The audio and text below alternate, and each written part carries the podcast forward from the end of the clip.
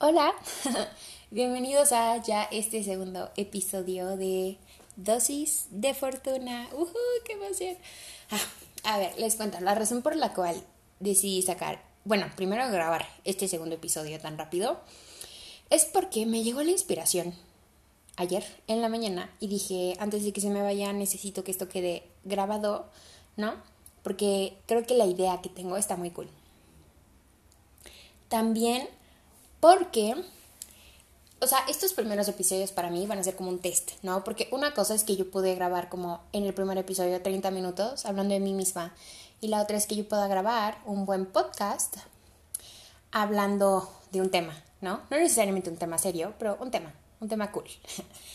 y bueno, por eso ya estamos aquí otra vez. eh, antes de empezar con el tema de esta semana, quería hacer como una pequeña introducción. Primero, muchas gracias por el apoyo que me han dado, por el primer podcast y también en el blog.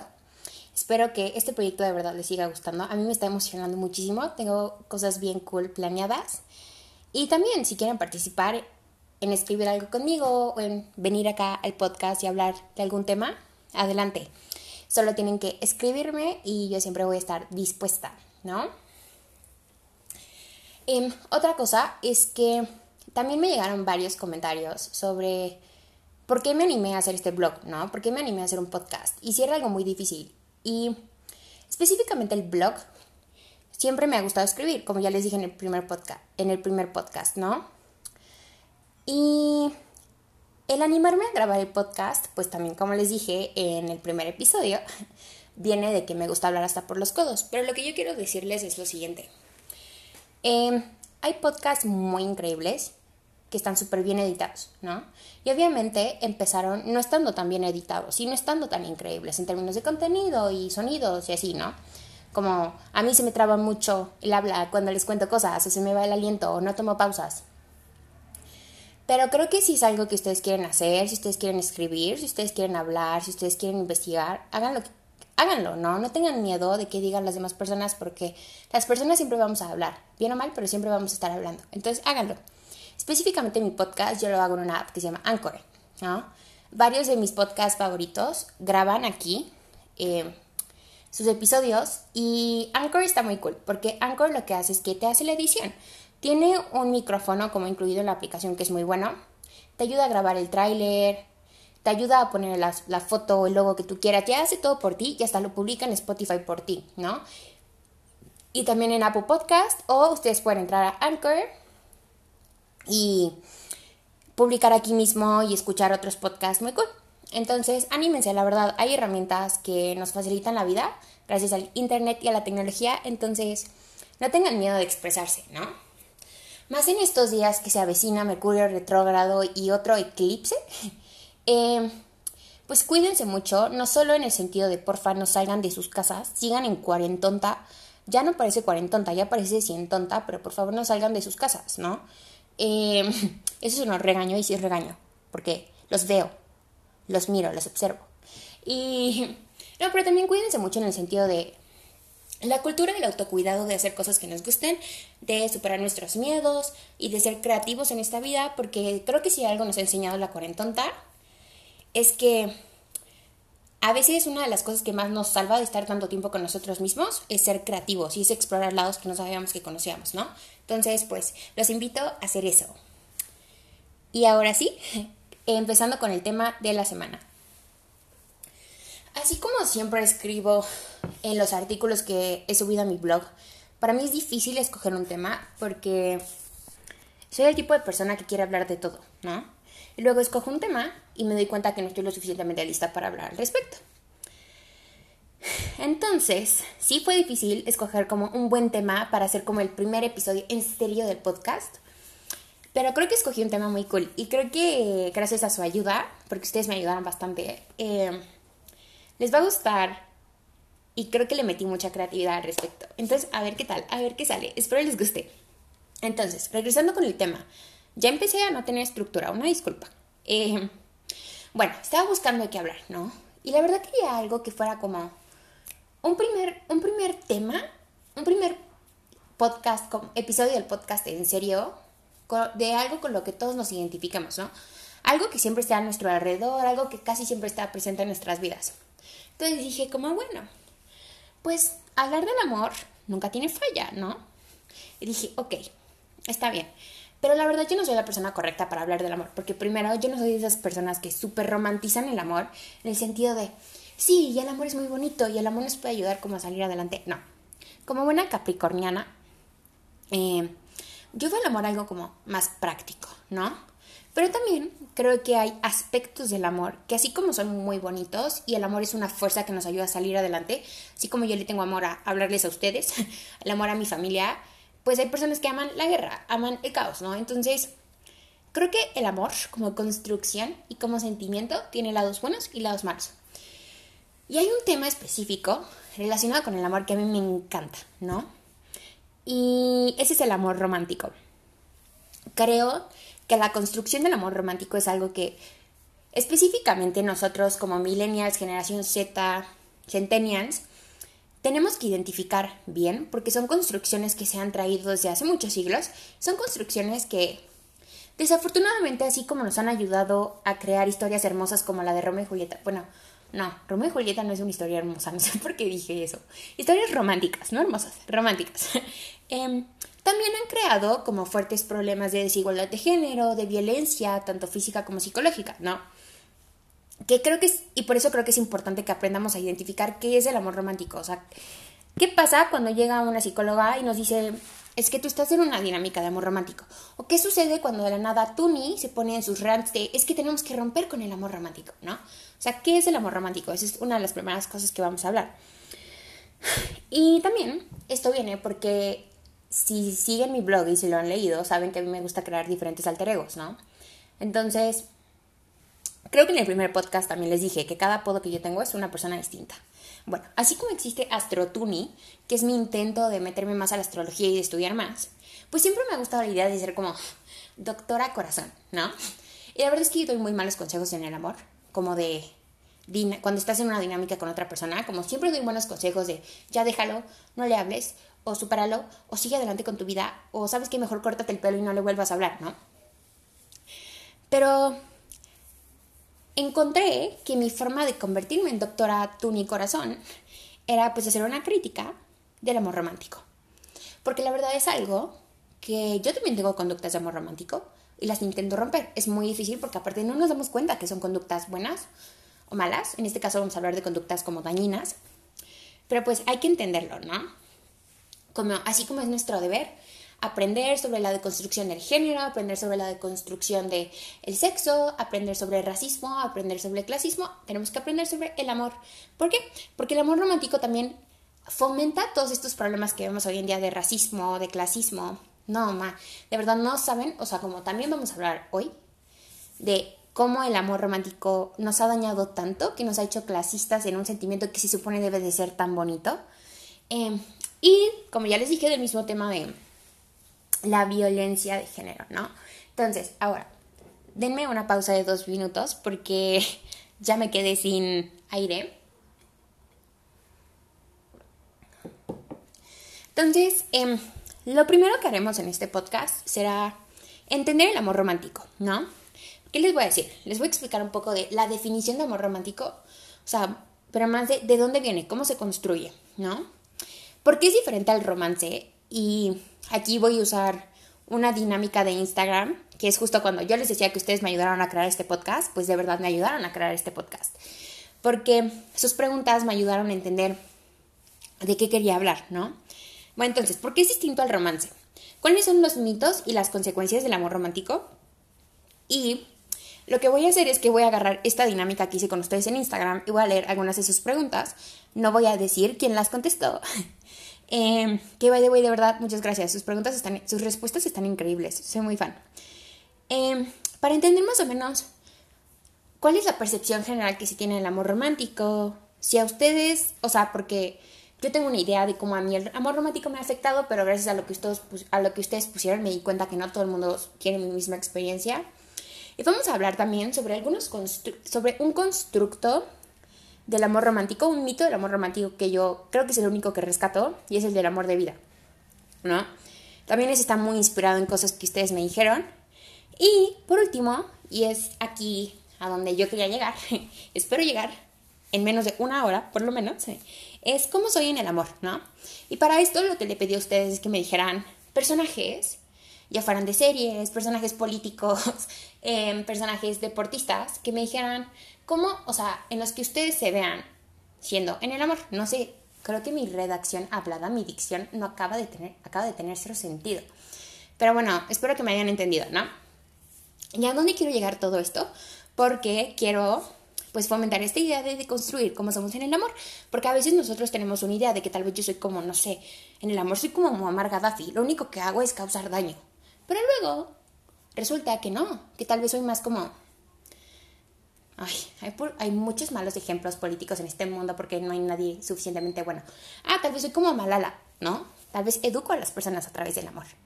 Entonces, a eso quería llegar y vamos a empezar con lo primero. Em, súper redundante, ya sé, perdón. Em, ¿Qué es el amor romántico?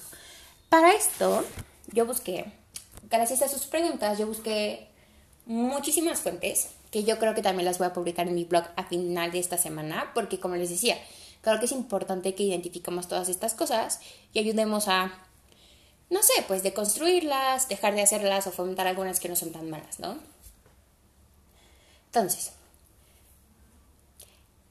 para entender qué es el amor romántico, porque muchas de las definiciones que yo encontré, y creo que ahí es de donde viene una gran como confusión que yo noté a raíz de las preguntas y de lo que yo creo que es el amor romántico, es que cuando hablamos de amor romántico nos definen el amor como, como un sentimiento, ¿no?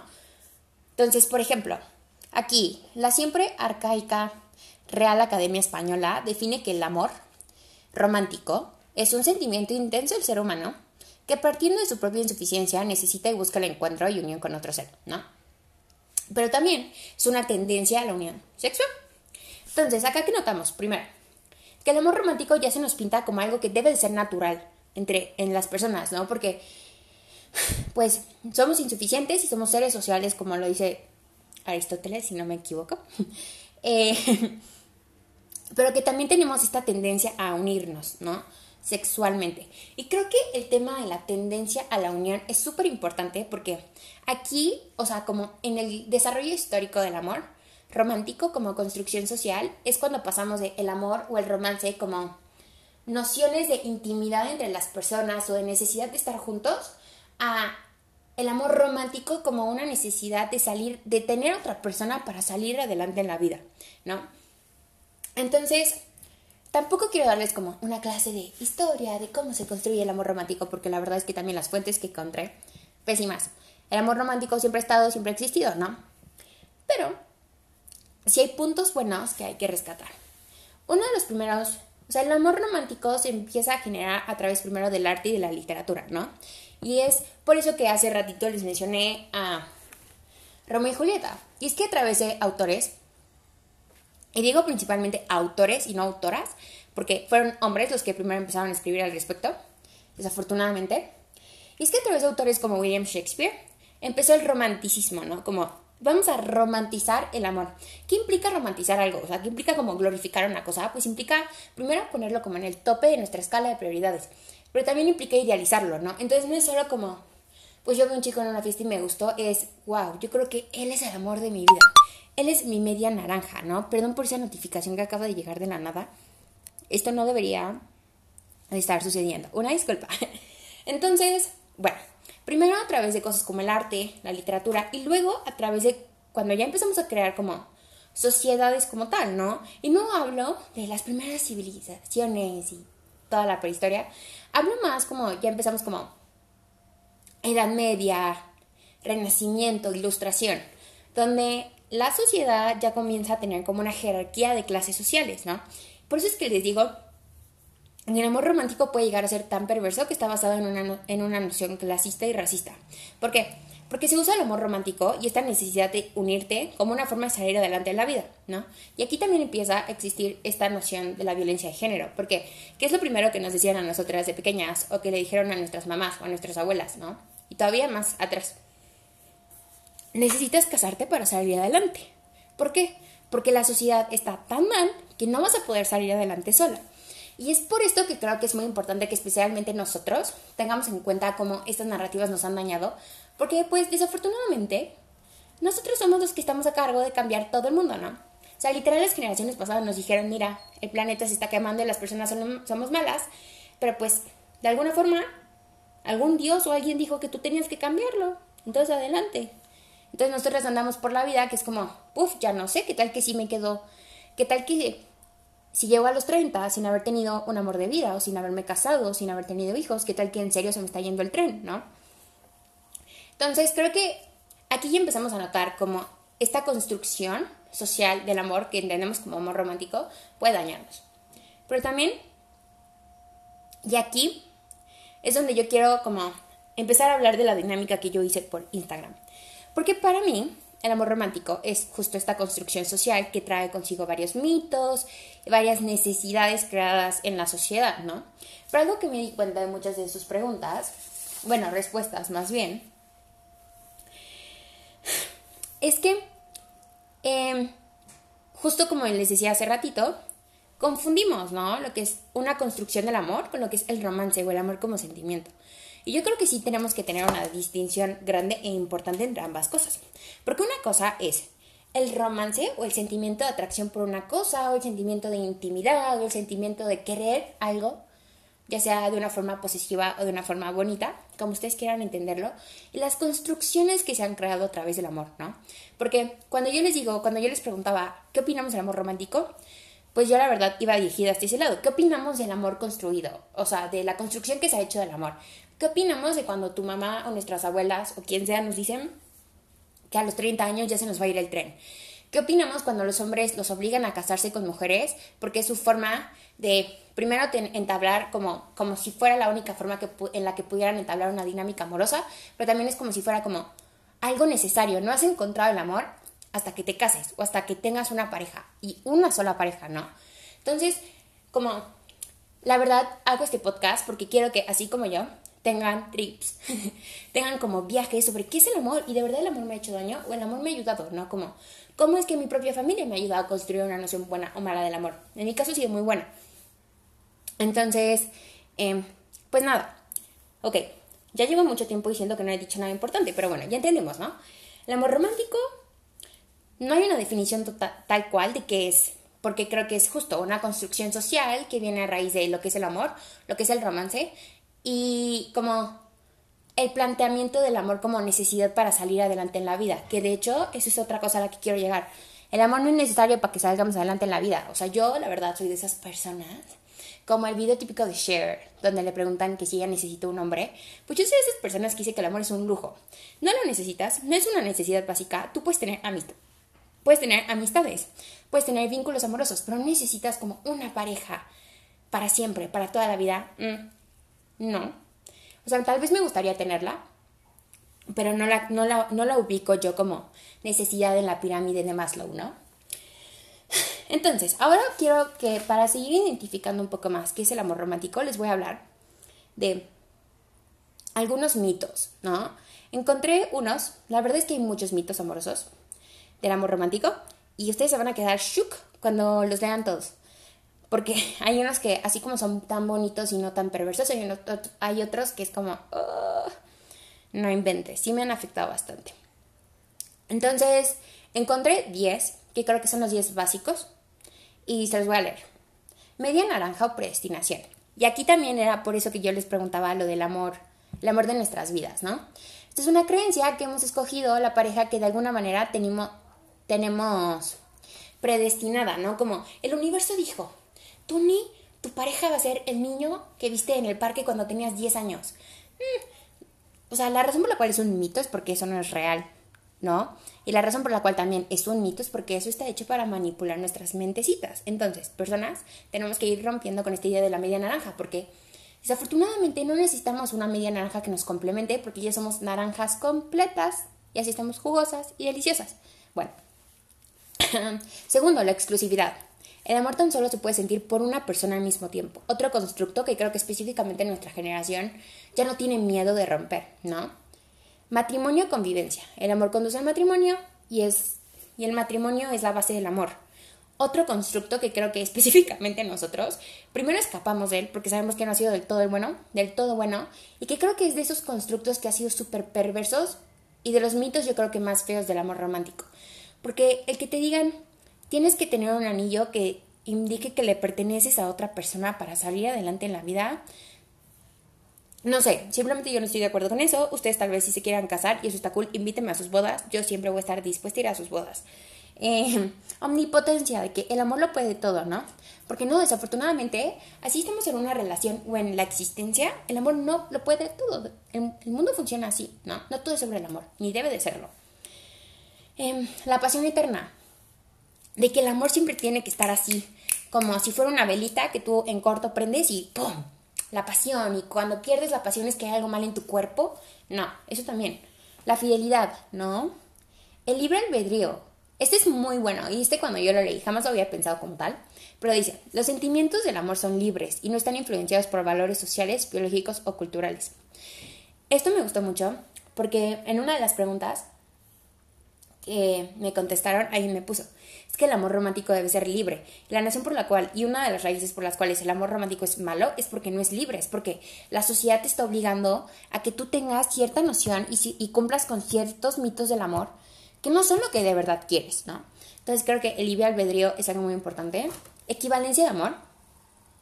Esta tiene que ver con la pasión eterna, porque si desaparece la pasión, se ha acabado el amor. Y luego, ¿qué hacemos, no? O sea, si yo estoy en una dinámica donde yo ya no siento amor, pues tal vez yo estoy mal, y aquí es donde empiezan como también mucho daño, mucho como daño psicológico que nos hacemos a nosotros mismos y a las demás personas, porque no sabemos cómo terminar una relación por la cual ya no sentimos amor. Eh, el emparejamiento, como la pareja es natural y universal. Ok. Una cosa es que sepamos que somos seres sociales y que no podemos andar como ermitaños por toda la vida. La otra es que tengamos que andar por la vida buscando pareja. De verdad, yo ya estoy, o sea, y perdón por la agresión con la que voy a decir lo siguiente. Yo ya estoy harta de que me preguntan, ¿y cómo va el novio? ¿Y cómo? ¿Y lo encuentras? ¿Y no lo encuentras? ¿Y tienes liga de cuarentena? No. No tengo liga de cuarentena, sí, obvio, me gusta alguien. Como, a mí siempre me gustan las personas, Como X. Pero hoy de verdad no saben cómo odio esta necesidad de tener pareja. Porque, y alguien me puso esto en una de las preguntas de Instagram, mejor sola que mal acompañada, y amén, ¿no? Obvio, no significa que todo, el acompañamiento amoroso que yo tenga en la vida vaya a ser malo, espero no lo sea, de verdad, pero pues no es necesario que andemos por pareja. A veces una amistad es mucho mejor que tener una pareja romántica. No a veces, siempre. Corrección. Y celos, ¿no? Los celos es otro mito del amor romántico, pero viene con la necesidad de posesión de la persona, como el mismo matrimonio. Porque si no sientes celo por una persona, no hay amor verdadero. Y es que, a ver, seamos honestos, como el amor verdadero existe, no. ¿Por qué? Porque el decir que existe un amor verdadero implica que hay una verdad absoluta sobre el amor y no la hay, porque tal vez para mí amor sea tener cuatro parejas al mismo tiempo y yo poder entablar vínculos amorosos y responsables efectivamente con cada persona con la que yo esté y para otra persona es una dinámica monógama donde hay complicidad y todas esas cosas que hay en una dinámica monógama, ¿no? Entonces creo que Así como el amor romántico hay que romperlo, la noción del amor verdadero también hay que romperla, porque no hay un amor verdadero. Porque no hay una verdad absoluta sobre el amor. De hecho, no hay una verdad absoluta sobre casi nada, ¿no? Como el Big Bang tal vez no existió y tal vez la Tierra sí es plana. y algún día les hablaré de cómo la Tierra sí es plana, pero bueno, eh, nada más quería llegar a ese punto, ¿no? Entonces, ya vimos como algunos de los mitos, de los principales mitos de este amor romántico. Pero también quiero hablarles de como de algunas consecuencias, ¿no? Y esto también se los voy a incluir en el blog porque este sitio que yo encontré de verdad está increíble y creo que también es súper autodidáctico, pero súper introspectivo. Y agrupa mitos del amor romántico. Y lo que hace es que por cada mito del amor romántico grande le pone em, consecuencias chiquititas que uno no siempre nota. Por ejemplo, en el grupo, el grupo 1 se llama El amor todo lo puede, ¿no? Y una de las consecuencias que dice es que normalizamos el conflicto. Entonces esto es súper importante. ¿Por qué? Porque como hay un amor verdadero, como el amor todo lo puede, es normal que peleemos hasta la muerte con nuestras parejas. No, no es normal que estemos en una constante lucha porque, pues honestamente, como yo sé que soy cero romántica, pero el amor no debe de ser una guerra. Como gente, por favor, no. dejemos de sufrir por personas. ¿Qué onda? Eh, por ejemplo, en el grupo 2, el amor verdadero predestinado. Como el mito de la complementariedad. Y una cosa es que cuando tú, es como por ejemplo cuando tú aprendes astrología, hay signos complementarios, porque las cualidades que tiene Capricornio le hacen falta a cáncer y las cualidades que tiene cáncer le hacen falta a Capricornio.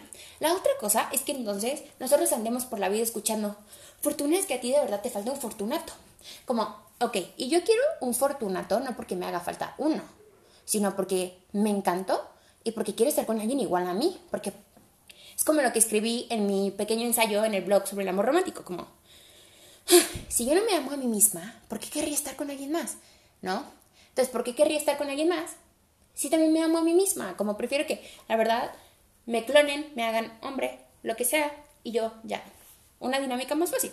Pero es distinto a que andemos por la vida diciendo, Tuni, es que tu carácter es muy fuerte, tú necesitas que alguien sea más relajado, que necesitas una media naranja que sea más relajada. Mm, no, muchas gracias, la verdad no lo quiero. Después tenemos como, el amor es lo más importante y requiere entrega total, como no inventen. Y aquí es donde tenemos que empezar a hablar. Millennials, centennials, y hasta mi abuelita que probablemente escuche este podcast, te amo. Em, la cultura del autocuidado y del amor propio. Porque sí creo que hay un positivismo muy feo cuando hablamos de, es que no puedes amar a nadie más hasta que, ames hasta que te ames a ti misma. Y creo que, aunque esa frase a mí no me encanta, creo que es muy cierto, ¿no? Si yo no amo todos mis lados malos, yo no puedo aceptar o entender los lados malos de otra persona. Yo no puedo entablar una dinámica responsable efectivamente con otra persona, especialmente una dinámica como sexual, íntima, todo lo que implica el amor, si no entiendo quién soy yo, ¿no? Y creo que no es que el amor requiera entrega total, eso es, o sea, no, por favor, no, no. Em, pero, pues, y sí, requiere como, ok, sí, el amor sí requiere de entregarnos un leve con la otra persona, pero si hacemos que nuestra vida sea otra persona, ahí ya estamos perdiéndonos a nosotros mismos y jamás podemos perdernos a nosotros mismos. ¿Por qué? Porque cuando nosotros nos perdemos a nosotros mismos, no empezamos a detectar alarmas rojas. No empezamos a detectar comportamientos que pueden llegar a ser violentos, como la posición, el que me obliguen a no hablar con mis amigos, el que me obliguen a contestar siempre los mensajes, como todas estas dinámicas feas que sabemos que el amor romántico puede llevar, ¿no? Como el que a mí desde pequeña me obligan a casarme con un hombre, que, by the way, no es mi caso, es un ejemplo. Em, justo esta dinámica de, es que mi novio controla todo, o es que mi novia necesita mis, mis contraseñas del teléfono porque no confía en mí. No podemos crear confianza si no tenemos una cultura del autocuidado, si no tenemos una cultura del amor propio y si no tenemos una cultura de construir el amor romántico como necesidad y como amor y como verdad absoluta en el mundo. ¿Por qué? Porque entonces, pues la verdad es que, que estamos, o sea, no, no estamos arreglando las cosas y no vamos a ayudar a que las generaciones pequeñas, con nuestros primitos, nuestras, nuestros hermanos, tengan como mejores dinámicas de amor porque creo que desafortunadamente eso sí es algo que nosotros tenemos que hacer, ayudar a construir mejores dinámicas de amor, no solo para nosotros mismos y nuestra etapa en este planeta Tierra que está en fuego, sino también para las generaciones que vienen abajo de nosotros, ¿no? Porque desafortunadamente sí tenemos como cierta responsabilidad, más cuando hablamos de dinámicas que llevan a la violencia y al abuso, como es esta, ¿no? Y entonces ahora quiero hablar un poco más como de la dinámica que hice en Instagram. Ya estoy llegando como al punto que quería llegar en el podcast. Y es que yo les pregunté varias cosas. Primero les pregunté como, ¿qué opinaban de los amores de vida? Luego les pregunté, ¿qué onda con el amor romántico? Que les digo que aquí es donde encontré que a veces nos confundimos lo que es el romance, lo que es el amor como sentimientos individuales, lo que es el amor romántico como construcción social. ¿No? Y quiero hablar primero por, bueno, el amor romántico creo que ya lo toqué. Pero entonces quiero hablar sobre la dinámica de los amores de vida. Porque les dije que una de las construcciones que yo más rescato, creo que es el único mito que yo rescato del amor romántico, es los amores de vida. ¿Por qué? Porque no es esta noción de noción de el amor predestinado. Creo que sí tenemos personas en nuestra vida que cambian cómo vemos el amor. Y yo sí identifico eso como un amor de vida, ¿no? Pero quiero, no, anoté algunas de las cosas que ustedes me dijeron. em, que era una frase para darle nombre a conexiones fuertes. Y creo que eso me gustó bastante porque creo que siempre es difícil entender como por qué siento algo, una conexión tan pesada con otra persona. Y a veces no es tan fácil decirle, oh, es que tengo una dinámica kármica o es un alma gemela. Tal vez es más fácil decir, pues es un amor de vida. Yo no sé si sea amor de vida, porque tal vez yo siento una conexión fuerte con Justin Trudeau cuando da sus conferencias de prensa en Canadá, que no la siento, es solo un ejemplo. Pero tal vez por eso yo diga, pues yo siento un amor de vida, porque Justin Trudeau es un amor de mi vida. Que es una persona que puede ser o no tu pareja. Y esto me encantó, porque creo que la lógica de los amores de vida también está muy relacionada con la lógica de las almas gemelas, ¿no? Que no son necesariamente tiene que ser una persona con la que entables una dinámica sexual y íntima. Puede ser tu familia, Puede ser una persona, puede ser tu abuelito, tu amor de vida, puede ser tu mejor amigo, ¿no? O sea, creo que parte de construir el amor romántico también es de construir qué entendemos por amor, porque no es solo como el tener una persona que nos pertenezca, es pues yo por mis amistades siento amor, yo por mi familia también siento amor. Em, también les preguntaba si creen que van a encontrar los amores de vida. Y esta pregunta era muy tricky, porque justo yo quería saber qué entienden ustedes por amor de vida. Y muchas personas me decían, no sé si voy a encontrar al amor de vida, no creo, no creo que sea solo una persona, creo que eso también es importante, ¿no? Y también me dijeron, no es de encontrar un amor de vida, también hay personas que se convierten en el amor de tu vida. creo que eso, ay, luego sí me pongo muy emocional, pero creo que eso está muy bonito, ¿no? O sea, creo que eso también es como, ok, tal vez tienen razón, eh, la deconstrucción del amor romántico no tiene que ser de todo fea y de todo agresiva, como a mí me gusta pintarlo. Creo que hay cosas muy bonitas como esto, de que no es que alguien nazca siendo el amor de tu vida, es que alguien se convierte en el amor de tu vida por la conexión que tienen los dos. Em, también alguien me dijo como, o sea, dudo del amor, pero me gusta creer que hay un amor de vida porque me ayuda a creer en el amor. También es muy válido que sigamos buscando razones para creer en el amor. Pero aquí viene otra cosa muy importante que yo les quería decir. Crean en el amor como un sentimiento bonito, ¿no? No como una necesidad. Porque cuando la necesidad de entablar una dinámica o un vínculo amoroso con otra persona, más bien, cuando el entablar un vínculo amoroso con otra persona se vuelve necesidad, nos estamos perdiendo a nosotros mismos. Y el perdernos a nosotros mismos es una de las peores cosas que podemos hacer en este mundo, y más en un mundo tan incierto, porque antes que nada tenemos que cuidar nuestro cuerpo y nuestra mente, ¿no? Porque entonces, ¿cómo podemos existir? Entonces, Sí, está bien querer un vínculo amoroso, yo también lo quiero, pero no lo veamos como necesidad ni como requerimiento para existir en este planeta, ¿no?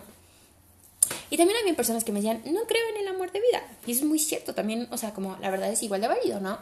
No tenemos que creer en amores de vida. Yo puedo andar por la vida conociendo personas, entablando vínculos amorosos, y jamás voy a saber si fue un amor de vida o no. Eso es muy cierto. Pero también alguien me dijo, es que el amor de vida somos nosotros mismos. Y esto me encanta, porque yo soy muy de la idea de que es como, antes yo y luego el mundo. Y, o sea, como, ¿saben? En esta noción del autocuidado que les digo, tampoco me pinten de aquí lo que egocéntrica, que sí lo soy, pero no tanto.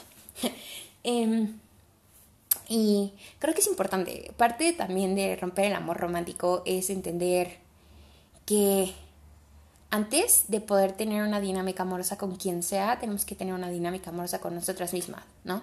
Nosotros mismos. Ya sea una dinámica sexual con nosotros mismos, ya sea el autoconocernos, ya sea ir a terapia, también es darnos amor. Comprarnos cosas también es darnos amor, obvio. Eh, o el hacer cosas que nos gusten, ¿no? Entonces, siempre es importante que entendamos que, crean o no en el amor de vida, ustedes son su primer amor. Y espero esa sea una de las lecciones que les dé esto, ¿no? Como nada más para recapitular. El amor romántico y el amor y el romance no son lo mismo. El amor romántico es una construcción social que se hace a través de mitos que se generan sobre el amor y sobre el romance. El amor romántico sí se tiene que romper porque, como ya les dije, puede generar conductas que sean violentas, conductas que recurran al abuso y a la posesión de las personas, que eso jamás es bueno para alguien más. Segundo, el amor bueno, ya ni sé en qué número voy, tercero, no sé. El amor romántico no necesariamente es de todo el malo, como también me decían, ¿no? Tiene construcciones que sí se pueden rescatar, pero que esas construcciones tienen que ser transformadas y reapropiadas para un discurso que no nos haga daño. Entonces, no se trata de que tengamos almas predestinadas que tengan que, estar con las nuestras, se trata de que entendamos que los amores de vida más grandes de cada uno de nosotros somos nosotros mismos, ¿no? Se trata de terminar con las nociones de que el amor romántico es todo en la vida. No lo es. Hay cosas más importantes. Bueno, no sé si más importantes, porque cada quien tiene sus prioridades, pero no tiene que serlo todo en la vida. Y pues ya, quiéranse mucho ustedes antes que nada, ¿no? Y ahora, la razón por la cual yo decidí hablar del amor, y aquí yo estoy llegando como a una mini conclusión del tema, es porque el otro día yo estaba caminando y estaba pensando como de qué hablar, ¿no? Y se me había ocurrido una idea muy cool sobre esta noción de que a veces somos como las ovejas negras del mundo, ¿no? Porque a mí me pasa mucho eso. Yo siempre tengo la tendencia de pensar que soy como una oveja negra, aunque ya sé que soy una oveja dorada, con glitter, que brilla un buen, pues siempre recurro a pensar que soy una oveja negra porque es como un lugar seguro. Entonces estaba pensando y dije, es que tampoco quiero que mi podcast sea una cosa de autoayuda. Como yo quiero enseñar, quiero ser chistosa, quiero que la gente disfrute de oír esta voz chillona. Em, entonces dije, ¿sabes? No inventes, ya sé. Voy a hablar del amor romántico y de cómo soy yo en el amor. Ahora, no les voy a decir cómo soy yo en el amor, como de mis dinámicas amorosas, con mis vínculos amorosos, porque la verdad es que sí soy un desastre y segundo, no termino de saber cómo soy yo en el amor. Pero sí quiero, pero a lo que yo quería llegar, y también es una pregunta que yo les dije en Instagram, es que creo que es importante identificar como en la cultura tenemos personajes que nos ayudan a saber qué queremos del amor, si de verdad queremos eso del amor, si está bien que querramos eso del amor. Segundo, como a poder yo identificar cómo soy, ¿no? Y aquí quiero elaborar un poco más de las, de las respuestas que ustedes me dieron, porque yo les preguntaba como, ¿con quién se identifican? Y me daban respuestas como, ah, pues es que yo me identifico como Amy Santiago de Brooklyn Nine-Nine, Nine, no, no sé, esa serie. O como Mónica de Friends. O yo me identifico como Lily de How I Met Your Mother, ¿no? Y aunque honestamente, les voy a decir la verdad, yo odio las sitcoms americanas, las odio. Em, creo que sí han tenido un gran rol en cómo pintamos lo que queremos del amor, ¿no? Y también esto es parte de la lección, como esa dinámica tal vez tan bonita que tenían Mónica y Chandler, tenemos que entender que está bien que nosotros tengamos como ejemplos sanos, como la complicidad que tienen ellos en la serie, pero también entender que no podemos andar por la vida tal vez con esa, con esa como, no sé, con esa expectativa, creo que es la palabra, porque nos terminamos haciendo daño a nosotros mismos, ¿no? Como por ejemplo, tal vez mi dinámica amorosa soñaba, y esto es un ejemplo problemático, pero no es cierto también, es solo un ejemplo, una ilustración, es Claire y Frank Underwood de House of Cards, por la complicidad y la necesidad de poder y el convertirse en personas exitosas. Pero, mm, ¿voy a lograr eso? Probablemente no, probablemente sí, probablemente no, no lo sé, la verdad, yo no tengo, me llamo fortuna, pero no tengo una bola de cristal, ¿no? Pero también sé que el, como aspirar a eso no, no debe de ser, no es del todo bueno y no va a ser del todo positivo para mí. También tengo personas que me dieron em, respuestas muy cool. O sea, bueno, más bien como más creativas, no tanto como de personajes de ficti o sea, ficción, de ficción. eh, si no me decían, es que yo en el amor me identifico como Cersei Ronan, la actriz irlandesa que hace de Joe en Little Women, ¿no? Lady Bird. Y me puse a pensar y dije, wow, qué cool, porque yo no sé cómo es la vida amorosa de Cersei. La verdad no sé, y no se habla, porque aparte ella es muy cerrada con eso. Pero por sus personajes y por cómo es ella y cómo la veo, como en los premios y todo, me imagino que debe ser una chava que disfruta del dating, ¿no? Una chava que, se, que estudia sobre el amor romántico o que intenta romper mitos y que se quiere a sí misma, porque aparte es una increíble actriz. También tengo Em, me llegó una respuesta que decía, como es que yo en el amor soy como Emmanuel Macron, el presidente de Francia. Y es que yo no sé cómo sea Emmanuel Macron con su esposa. No, o sea, y me pongo a imaginarlo y la verdad tampoco me lo, tampoco como puedo ilustrarlo. Pero por cómo es él como presidente, me imagino que ha de ser una persona que escuche mucho a su esposa y que busque siempre como la mejor solución para los dos. Entonces, ok, es un ejemplo como yo me identifico con una persona que no sé nada de su vida amorosa, pero por cómo es puedo identificar ciertos comportamientos, ¿no? yo creo que desafortunadamente sí tengo una respuesta favorita porque creo que es algo que no me esperaba. Alguien me dijo, es que soy como la gaviota, engañada por Enrique Peña Nieto. Y es que también creo que parte de romper con el amor romántico implica adueñarnos de nuestros fracasos y desastres amorosos. Porque si solo los guardamos abajo de nuestra almohada y no reconocemos que tal vez somos un desastre en el amor, pues no estamos, no estamos deconstruyendo el amor romántico en nuestras vidas y no estamos ayudando a que nuestras, nuestros futuros vínculos tengan una experiencia bonita con nosotros y que nosotros tengamos una experiencia bonita con ellos. Y aquí vengo como a mi propio a mi propio ejemplo, a mi propio personaje y es de quien pues el podcast se va a llamar como esta persona. Es una persona súper problemática que muchos odian y no justifico sus acciones de por qué lo odian. Pero es que, honestamente, yo en el amor soy como Armando Maradona, ¿no? El futbolista argentino. ¿Por qué? Porque yo en el amor soy un desastre. Y reconozco mis desastres y he hecho que mi personalidad se trate de mis desastres. Y a pesar de que, a diferencia de Armando Maradona, yo sí intento como mejorar mis vicios amorosos, y lo digo por su clara adicción a las drogas, ya sé, no me lo tienen que recordar, también creo que es importante reconocer como los éxitos que tenemos, ¿no? Y es por eso que yo me identifico con Armando Maradona en el amor. Porque así como Armando Maradona es el mejor futbolista en la historia, em, y ha ganado copas mundiales, y es excelente entrenador, no importa lo que digan, Em, pues yo también la verdad es que el esfuerzo que yo estoy haciendo para romper el amor romántico lo considero un éxito, ¿no? Y aunque sí, ahorita la persona que me gusta no me contesta los mensajes y ya saben esas cosas y pierdo la cabeza, pues sigo considerando que mi esfuerzo es un éxito. Entonces, reconozco que soy un desastre y me adueño de esa narrativa, no es como lo que escribo en mi blog, como mi narrativa es que soy súper desastroso en el amor. Pues no importa, es como cuando Taylor Swift en el disco Reputation reconoce que ella salía con un chico distinto todos los meses. Primero, eso no tiene nada de malo. Y segundo, eso le ayudó a que ahora tenga una relación súper estable con Joe Owen, ¿no? Y aparte súper privada. Nadie habla de eso. Y está bien, porque aparte son bien bonitos juntos, ¿no? Y ha escrito muy buenas canciones al respecto.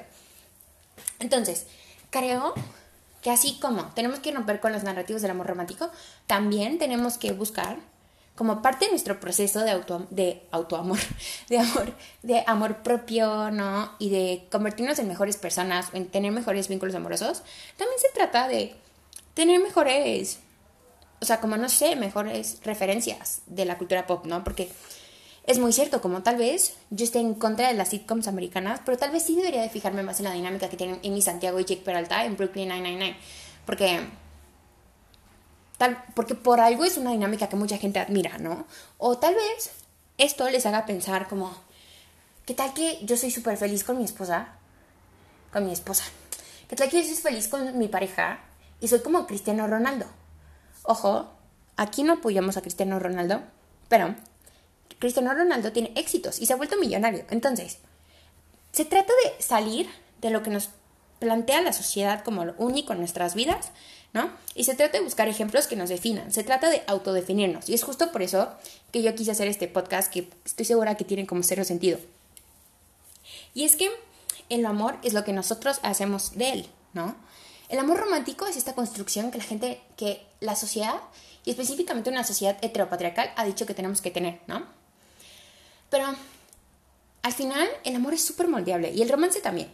Entonces, hagan del amor lo que ustedes quieran mientras sea algo que no les haga daño a ustedes y no le haga daño a las demás personas, ¿no? Mientras ustedes aprendan a entablar sus límites, mientras ustedes aprendan a identificar alarmas rojas que ustedes hagan y que las demás personas, que la otra persona haga con ustedes, ¿no?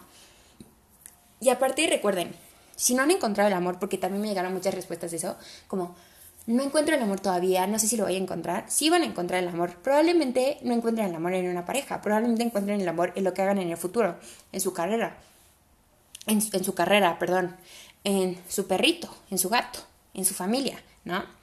Pero aparte, por cómo somos, sí van a encontrar una pareja que los haga feliz. Pero siempre es importante, justo lo que les estaba diciendo ahorita, identifiquen todos estos mitos que nos hacen daño, todas estas creencias de que el amor es único y verdadero en, el planeta, de que el amor es necesario, de que necesito estar con alguien más para salir adelante en la vida, si rompemos con eso, sí vamos a encontrar el amor, pero aparte vamos a poder entablar vínculos amorosos súper cool, llenos de complicidad, llenos de apoyo, aquí así como lo que nos pintan en las series, que casi nunca pasa, pero podemos hacer que suceda.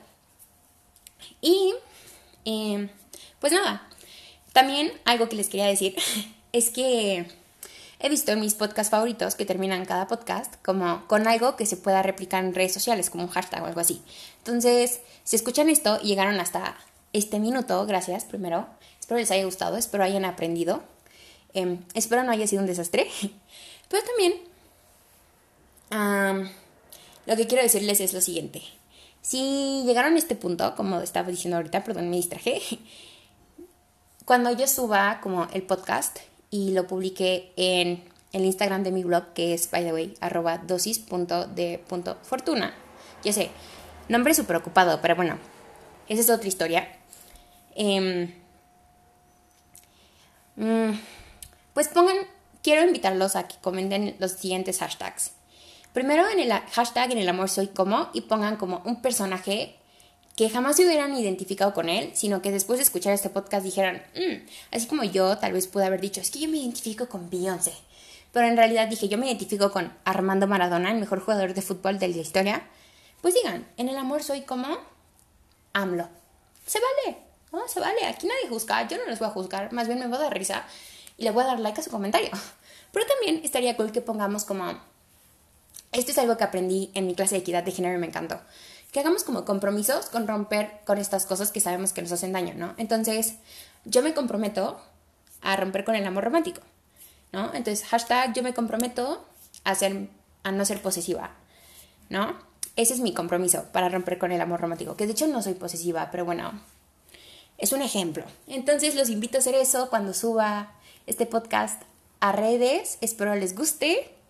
Y probablemente otra vez para la semana que viene haga una dinámica muy parecida y espero no dejen de participar.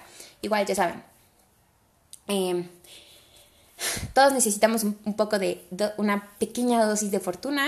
Esta vez les tocó una pequeña dosis de fortuna hablando sobre el amor. Bueno, una pequeña, una muy larga dosis de fortuna hablando sobre el amor. Pero ni modo, a veces así nos toca. Em, y bueno, espero les guste. Si tienen algún tema del que les gustaría que hablara, el que les gustaría saber mi perspectiva o si quieren venir a hablar acá conmigo, también se vale, solo me pueden dejar un mensaje en el Instagram. Y muchas gracias por oírme, espero les haya gustado. Adiós.